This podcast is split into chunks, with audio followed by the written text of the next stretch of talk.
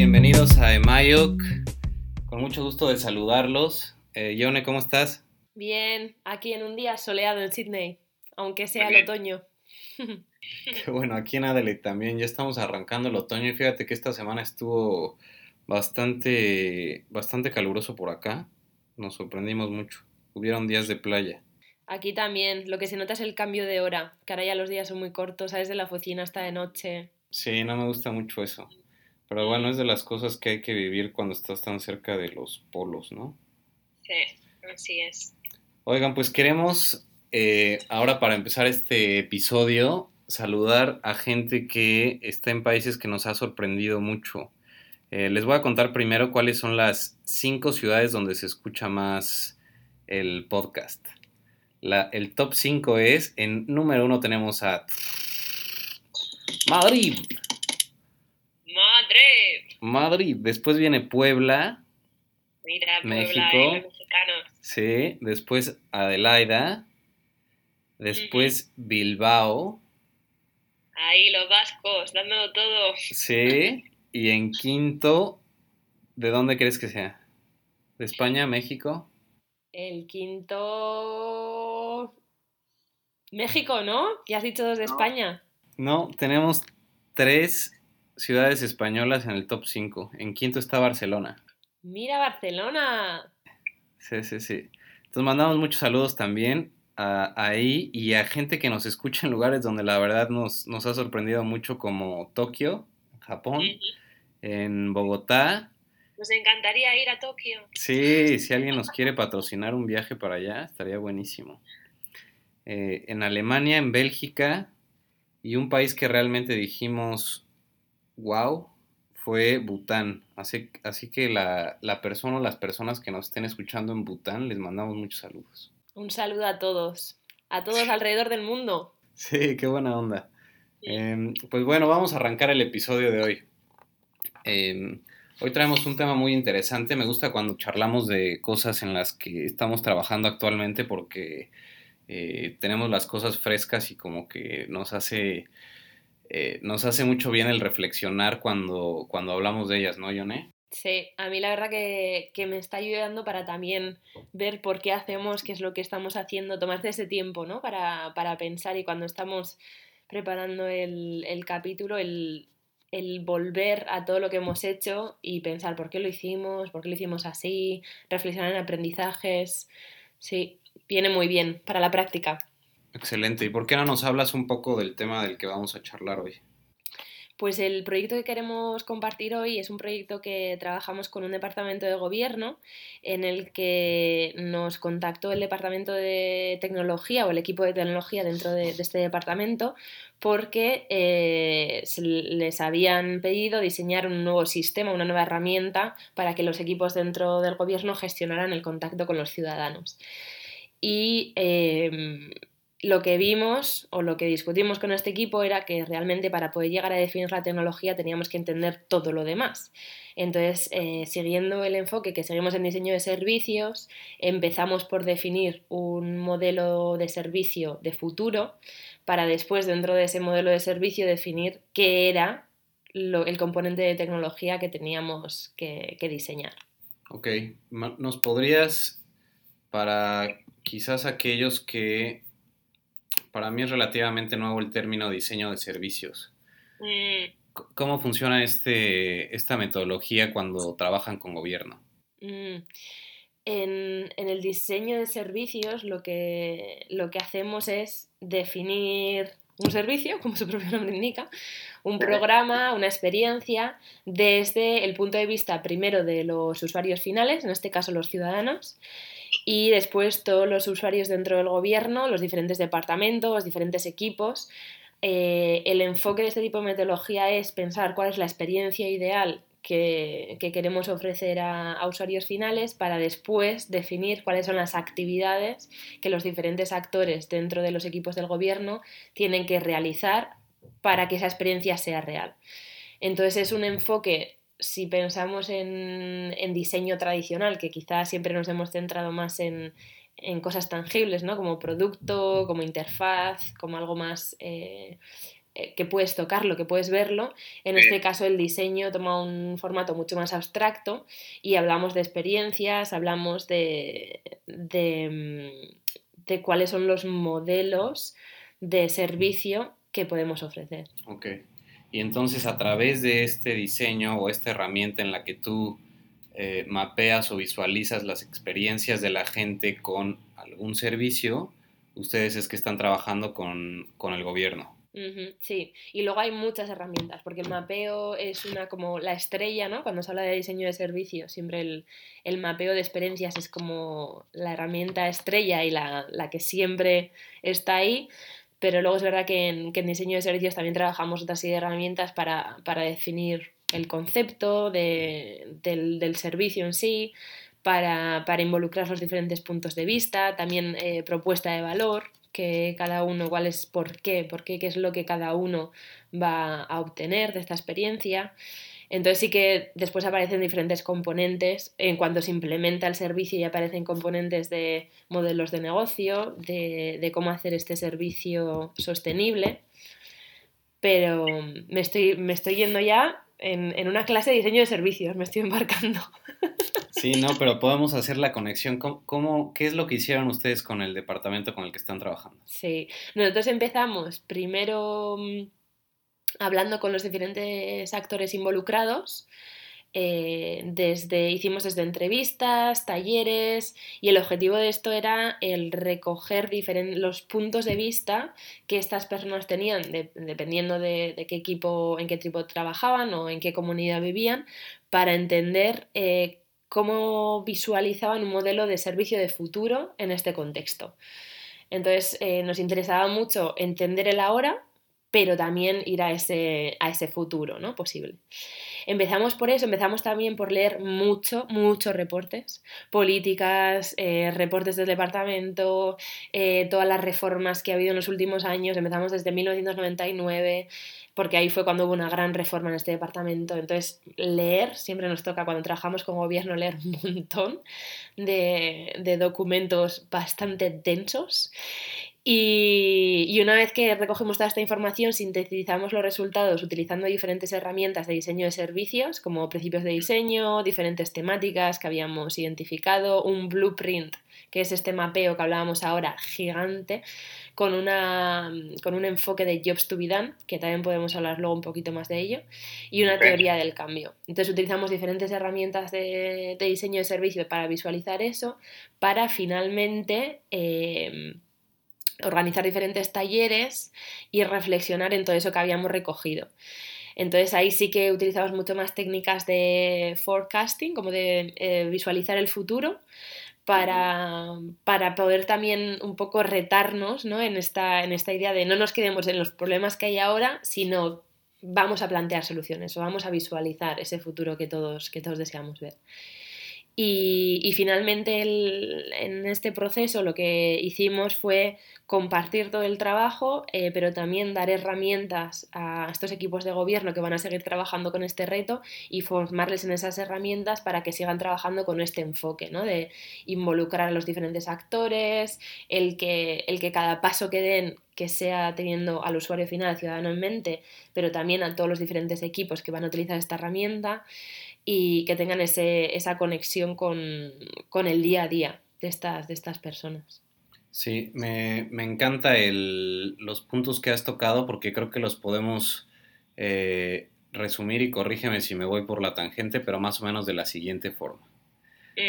el, el, gobierno se acerca a, a, ustedes y les dice, oigan, yo quiero diseñar un nuevo servicio, quiero diseñar algo nuevo, eh, la herramienta que se usa es precisamente algo que ya existe denominado diseño de servicios. Entonces, primero se habla con la gente y le dicen, a ver, ¿qué, está pasando? Eh, la gente que está utilizando esos servicios precisamente, ¿qué está pasando?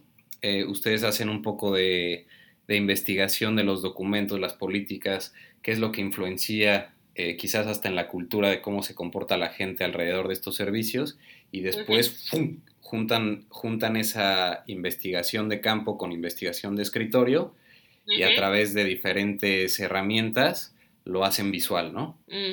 Sí, sí. Y en este caso, solo para, para dejar claro el, el, reto que fue en este caso. En este caso, se planteaba un inicio desde el punto de vista de la tecnología. Entonces, el briefing del proyecto era, queremos un nuevo sistema, el sistema actual no funciona, ¿cómo es ese sistema de futuro?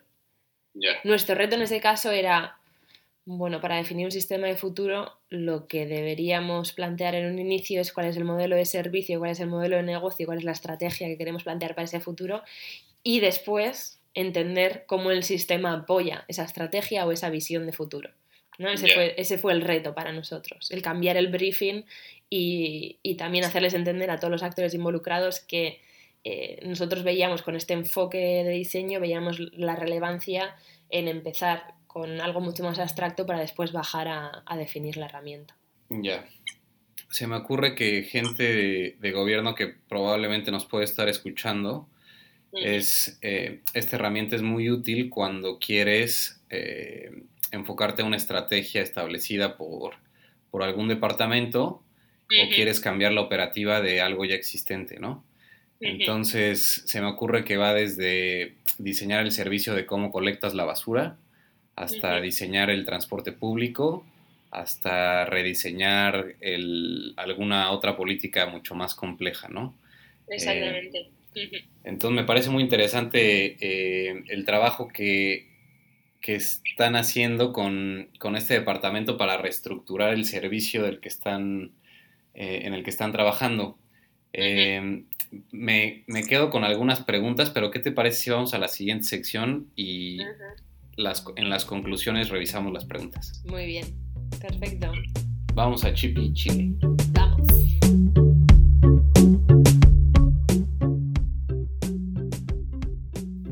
Bienvenidos a nuestra sección de Chippy and Chile, nuestra sección break en la que eh, a veces nos desconectamos un poco de lo que venimos charlando, pero sirve como para hacer menos densa la conversación, ¿no? Porque cuando empezamos a hablar de gobierno, políticas públicas, sistemas, servicios, eh, todo eso, eh, a veces cae bien un balde de agua fría para cambiar y hoy traemos un tema que no tiene nada, absolutamente nada que ver con lo que venimos charlando. Eh, y se nos ocurría hablar un poco de nuestra experiencia comiendo eh, cocina de nuestros países de origen en Australia. Entonces decíamos tapas y tacos en Australia. ¿Cómo? ¿Qué, qué experiencias? ¿Qué experiencias? A ver, cuéntanos cómo, cómo es comer tapas en Australia. Pu- Tapas y pinchos, porque les encanta lo de los pinchos. En, ¿Ah, sí? en Adelaide hay un bar que se llama Udaberri, que es primavera en, Ah, sí. en euskera, en vasco. Y, Ah, mira, no sabía. y está también eh, el que está en Hat Street, que también es otro de tapas y pinchos. Sí.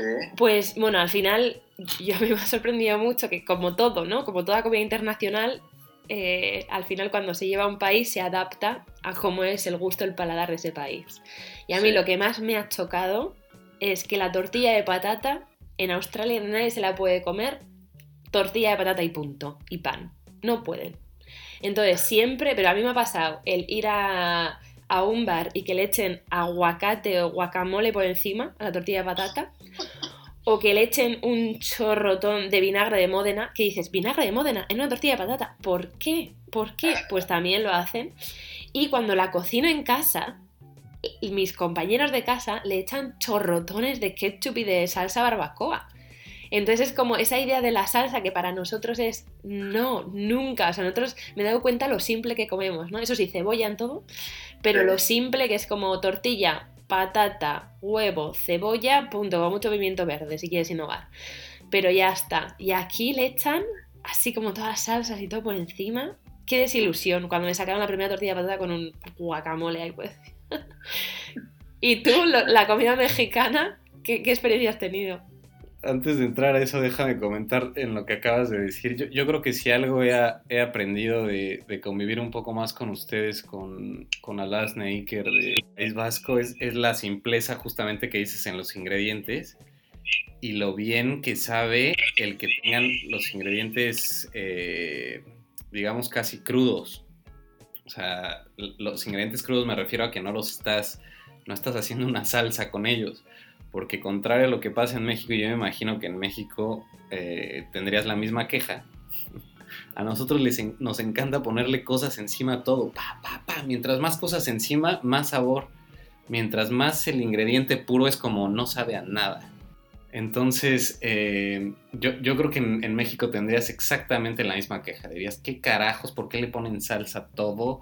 Eh, nosotros hasta en los restaurantes italianos le ponemos salsa a la pizza. Salsa, ¿qué tipo de salsa? Guacamole también. No, no, en México le ponemos... eh, ¿Has probado la salsa? Una salsa que es para darle sabor. Nosotros le llamamos salsa Maggi. Eh, los chinos la usan mucho, se llama seasoning aquí en Australia. Ah, ¿Has sí. visto? Sí, sí, sí, sí. De esa le ponemos otra que le llamamos salsa inglesa. No sé si... No sé cuál es la salsa inglesa, que es mostaza. No, no, no sé por qué le pusimos ese nombre. Seguro porque tiene un... El, el nombre es así como tiene un, el nombre de un lugar en Inglaterra, creo. Es un Mm. apellido inglés o no sé. Pero le pusimos salsa inglesa. Y también le ponemos salsa picante. Sí, picante a todo, ¿verdad? Esa Sí, botellita de salsa picante. Esa, esa. Mm. Le ponemos. Entonces, seguramente en todos los restaurantes españoles en México, eh, la tortilla española lleva un chingo de guacamole. O mucho picante. Sí, Mucho también, seguro. seguro. Esa es otra cosa. Aquí se piensa que las tapas, los pinchos, que es comida picante. Ah, mira. Tienen esta idea de, y nosotros no toleramos el picante, no tenemos picante para nada. Pero hacen esta conexión entre México, España, País Vasco, todo lo mismo. Sí. Y, y entonces sí, es muy picante aquí. Sí, sí, mira, yo tampoco sabía. ¿eh? Me, me gustaría mucho ir a, a probar la comida original allá porque eh, haciendo el cambio, o sea, yo viendo cómo venden la comida mexicana acá, digo, no. O sea, me di cuenta, dije, seguro el sushi que comemos aquí tampoco, ni la comida española, ni colombiana, ni de donde sea. Nah. ¿No? No. Hay, hay que ir al lugar de origen para probarlo realmente. Lo que es, sí, sí, sí, sí. ¿Cuál es tu experiencia con la comida mexicana en Australia? En- hay de todo, fíjate. El, creo que la comida mexicana en el extranjero la puedes clasificar en dos. Una es la Tex-Mex y otra es la, la más original. La Tex-Mex aquí es como en cualquier otro lado que yo he probado eh, cosas como nachos, burritos eh, y ese tipo de cosas. Em, y bueno, metería una tercera clasificación que es la Tex-Mex mezclada con la original, que es la peor que existe del mundo. Es- intenta, intenta hacer lo mejor de los dos mundos y no consigue ser nada. No, no, no, es horrible, es horrible, porque es cuando tratan de hacer, es como, como un italiano comiendo pizza hot, ponle. ¿no? Que dices, ¿qué es esto? No se parece nada a una pizza. La piña en la pizza. Mm, me encanta. Pues eso un italiano te dirá, a mí también me encanta, ¿eh? Lo cual, un italiano se está llevando las manos a la cabeza. Seguro. Pues así, o sea, haz de cuenta, vas a una cadena acá eh, de, de burritos y te venden enchiladas. Y tú pides unas enchiladas y dices, ¿qué es esto? No, está mal. ¿No? Pero te tienes que adaptar también, o sea, como tú, tú comentabas al principio, me parece que si no adaptas tus sabores, la gente no te lo consume con el sabor original. Sí, sí. Eh, aquí a- hace poco abrieron un restaurante de comida mexicana que yo ya me hice fan y voy cada viernes por unos tacos porque los hacen muy bien. Mm, Eh, y yo le pregunté a él, oye, ¿no quisiste cambiar tu menú para venderlo a los australianos? O sea, cambiarle los sabores a que no sean tan mexicanos. Y me dijo, Ajá. no, no lo voy a hacer y, y si la gente quiere comer, que aprenda a comer eh, comida mexicana como es. menuda escuela.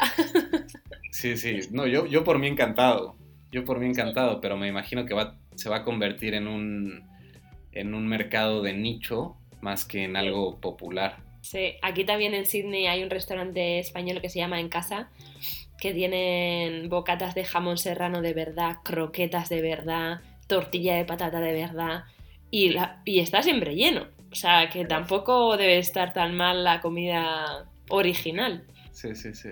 Ah, no has sido tú. No, no he estado, no he estado. Ah, bueno, pues date una vuelta y nos cuentas. Reportaré. Sí. Pero bueno, yo creo que en conclusión hay que. Hay que ir al lugar de origen para probar el verdadero sabor. El verdadero sabor. Afortunada, Completamente de acuerdo. Afortunada o desafortunadamente, la comida mexicana es tan popular en el extranjero que hay cosas que encuentras que te ayudan a sobrevivir tus antojos. Mm, ¿no? O sea, va- vas al supermercado y hay un pasillo que dice Mexican, ¿no? Algo que nunca me hubiera esperado en Australia yo, ¿no? Hasta, hasta en Filipinas, que hemos estado ahora, comimos comida mexicana. Mira. Y ahí debe ser buena, ¿eh? Estaba buena. Yo, la verdad, nunca he estado en México, entonces tampoco tengo mucho criterio para opinar, pero me pareció que estaba buenísima. Mira.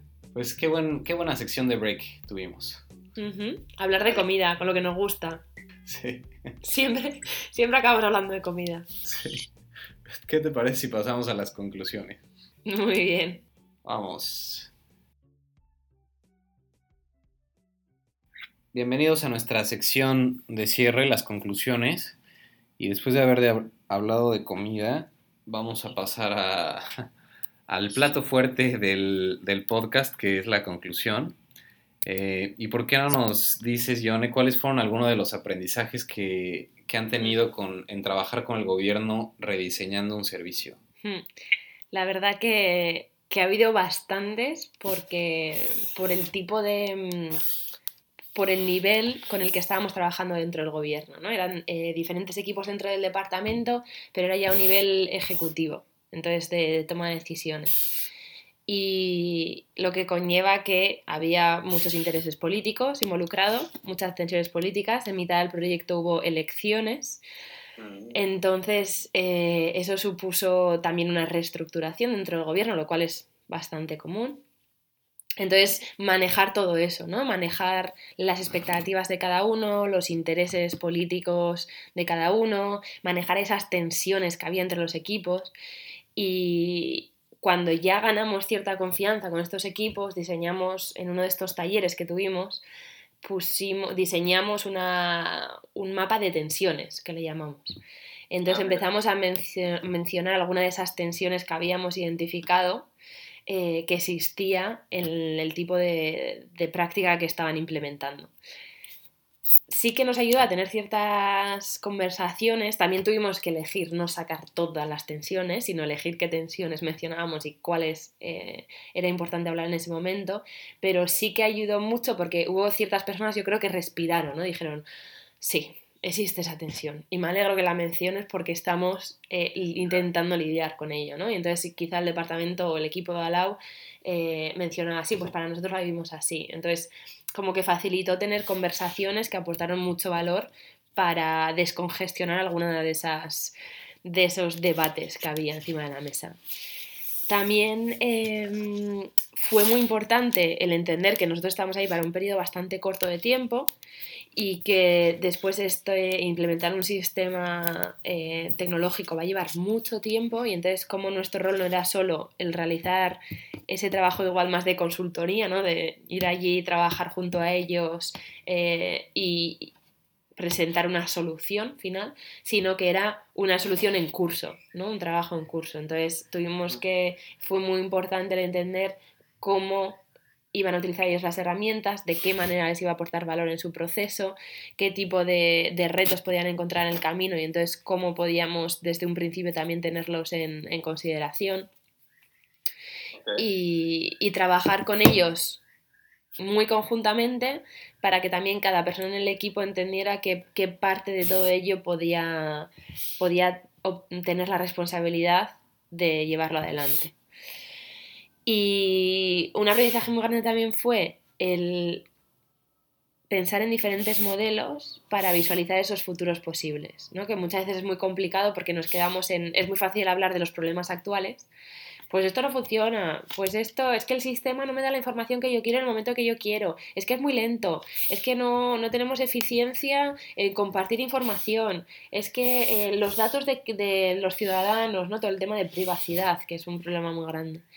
Entonces eh, hubo muchas discusiones de ese tipo, pero en el momento en el que decíamos, vale, eh, tenemos todos estos problemas, eh, esta es la situación, el contexto actual, vamos a pensar en el futuro ahora, ¿no? y utilizamos diferentes herramientas como desde utilizar Lego para construir diferentes futuros, intentar también sacarles de ese contexto de mm, quizá de reunión formal en el que cada uno tiene que decir una idea y que sea idea definitiva porque eres director ejecutivo, entonces tu idea tiene que, salir adelante. ¿no? El, también el, plantear esa otra manera de trabajar y utilizar herramientas diferentes para visualizar futuros potenciales. Y para eh, romper jerarquías, ¿no?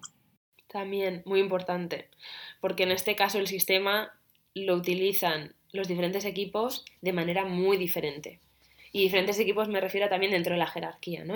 gente que está trabajando con los ciudadanos cara a cara tienen mucho que decir, porque son los que más utilizan este sistema. Lo utilizan cada día en cada interacción con los ciudadanos. Sin embargo, alguien que está en la toma de decisiones lo utiliza para recoger ciertos datos, para ver cómo, cómo se está operando, para más que nada el, el traquear el, el, servicio que se está ofreciendo. Entonces son usos muy, muy diferentes y, y hay que involucrar a todas esas personas. Porque al final si diseñas un sistema, que fue lo que pasó en la anterior versión, si diseñas un sistema en el que solo te centras en los que están tomando los las decisiones, generas un sistema que está muy centrado en práctica o en traquear resultados, pero no en el día a día. Sí, sí, y se oxida pronto, ¿no? Y se oxida mal, envejece mal. Y pides una serie de datos que para alguien que está tomando decisiones sería genial tener, pero para alguien que está en el día a día le supone X horas de trabajo. Entonces ahí tienes que tener una conversación de, ¿realmente esas X horas que está pasando X personas en este departamento te merece la pena a ti, persona que tienes que tomar esta decisión? ¿O podríamos utilizar otra serie de datos que estas personas recogen automáticamente para tu toma de decisión? Un poco tener esas conversaciones, ¿no? De todos, eh, estando todos en el, en el mismo cuarto. Oye, ¿cómo, cómo funcionó esto? ¿Cómo jugaron con el sistema que ya está implementado? Con el sistema que la gente ya está acostumbrada, y por sistema me refiero no al sistema tecnológico, sino al sistema, a la interconexión que existe entre los diferentes jugadores y piezas del, del mapa que tuvieron. Eh, ¿Qué te refieres? ¿Cómo lo entendimos? ¿Cómo lo...? ¿Cómo lo cómo jugaron con él. O sea, tuvieron que cambiarlo, tuvieron que cambiar sus, eh, sus conclusiones o sus ideas, la manera de trabajar. Mm, sí, sí, sí. Sí, eh, la verdad que, bueno, hicimos eh, en esa primera parte de entender cómo funcionaba todo, fue muy importante el entender cuáles eran esas piezas. Piezas muy importantes eran las políticas que estaban en, en curso en ese momento o políticas que están a punto de aprobarse y, cómo trabajan, trabajaban los diferentes equipos. Em, a través de visualizar ese futuro, se retaban muchas de esas políticas existentes, incluso eh, muchas maneras de trabajar que tenían. Entonces, tuvimos que poco a poco introducir ciertas conversaciones para eh, plantear qué impacto iba a tener, ¿no? Al final estábamos definiendo un nuevo sistema pero si habíamos definido una nueva estrategia o visión para el departamento en el que todos nos sentíamos cómodos, había que cambiar no solo el sistema tecnológico, sino también a nivel político, eh, de políticas de gobierno me refiero, a, nivel de cómo trabajaban conjuntamente, a nivel de práctica, qué tipo de prácticas eh, utilizaban para, trabajar con los ciudadanos.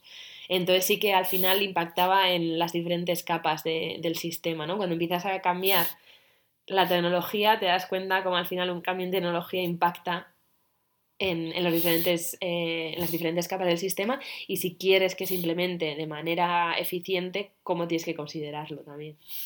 Claro.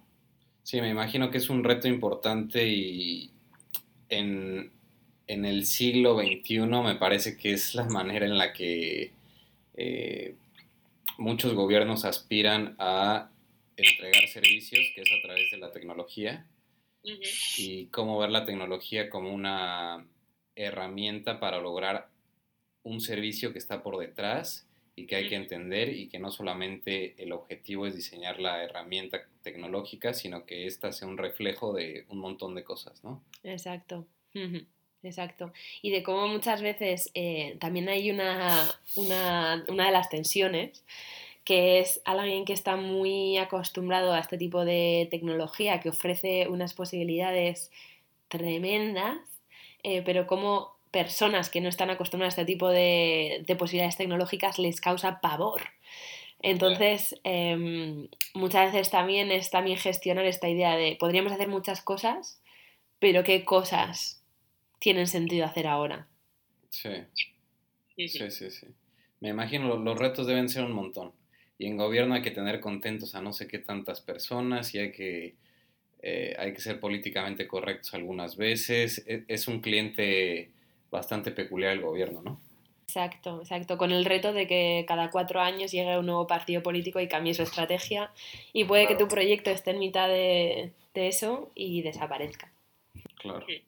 Oye, Jonay, ¿qué, ¿qué fuentes nos recomiendas visitar para la gente que se quiere clavar un poco en el, en el diseño de servicios o en, la, en los temas que ustedes han estado tratando en este proyecto?